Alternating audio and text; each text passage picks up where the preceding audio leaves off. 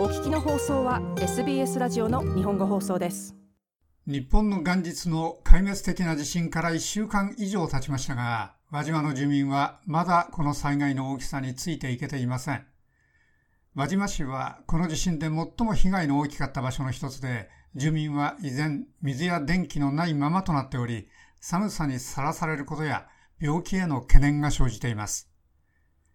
輪島市の警官らは手作業で瓦礫の山を掘り起こして、懸命に元日の大地震の犠牲者を探しています。このマグニチュード7.6の地震は、能登半島全域の家屋を壊滅させましたが、輪島はその被害の中心です。この昔ながらの漁業の町の地区の一つは、地震の後に発生した大規模な火災で全焼したために、まるで戦争被災地のようです。一週間経って数十人の警官がその場所で2時間交代でそこに住んでいて死亡したと思われる4人の遺体の回収作業をしていました。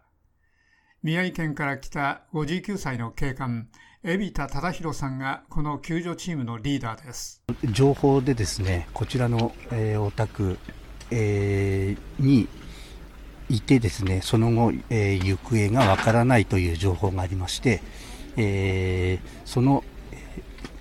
ご家族のですね方々の捜索。私たちが受け取った情報によりますと地震が起きた時彼らはそのうちにいました。彼らはその後行方不明と言われていましたので私たちは彼らを見つけるためにここにいます。海老田さんでした。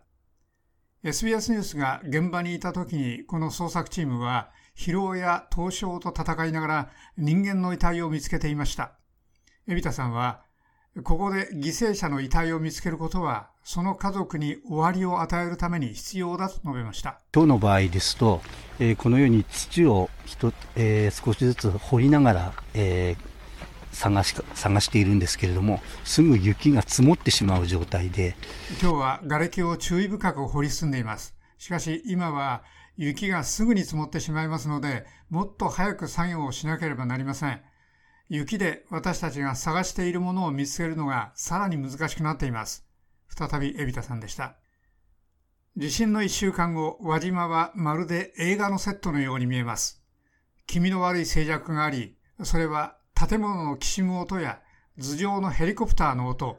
自分たちの持ち物を回収しようとしている人々の声で時折妨げられるだけです。SBS ニュースは27歳の配送運転手北野良三さんに会いましたが、彼は必死に家族の所持品を回収しようとしていました。彼が育ったその家は被害を受けましたが、まだ立っていました。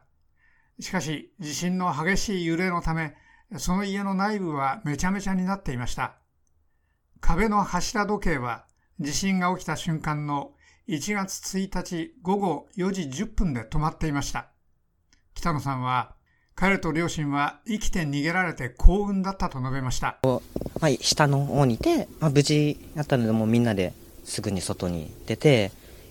一旦落ち着くまでずっとこの目の前で待機してから避難の方をしました。私の父母は1階にいたので助かりました。私たち3人は通りに走り出て道路の真ん中でその揺れが収まるのを待っていました。北野さんでした。1月1日以来、1000回以上の余震が報告されていて、能登半島全域の住民は絶え間ない恐怖の中で暮らしています。被害を受けた建物はまだ崩壊する恐れがあります。北野さんの両親は後片付けを助けるには年を取りすぎています。彼はできるものを回収するために一人で素早く行動しています。北野さんは余震でまだ家が倒れかねないのを心配していると述べました。の方は今避難所の方にいてそこで静かに、まあの待機しています。父と母は本当に震えました。彼らは大変静かに避難所に滞在しています。北野さんでした。地震が道路やインフラを破壊したため援助が遅れています。石川県やその周辺の県ではおよそ9万世帯が断水し食料や燃料の供給が底をついています。日本政府では状態を改善するために作業をしていると言っていますが、その地震の復興作業のペースについて不満が高まっています。地震から1週間経ってもまだ数万人が水や電気がないままで、病気や寒い天候にさらされることが懸念され始めています。SBS ニュースは輪島市や七尾市でいくつかの避難所を訪れましたが、そこでは数百人が床の上で寝ていて、水道の水が出ず、限られた数のポータブルトイレにしかアクセスできないのを目撃しました。中野久明さん65歳は、七尾市の小学校で寝ていたおよそ200人の中の一人です。彼はさらに地震があるのを恐れて、家を出て戻らないと言っています。いいもんではね、決してないです。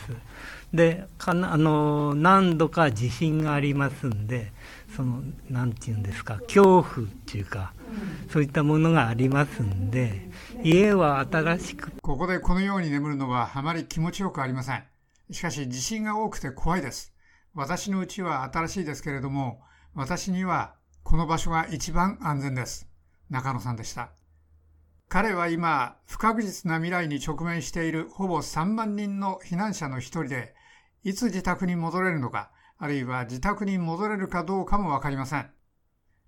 以上、SBS のアジア特派員アーロン・フェルナンデスが SBS ニュース用に輪島から送ってきたレポートを SBS 日本語放送の長尾久明がお伝えしました。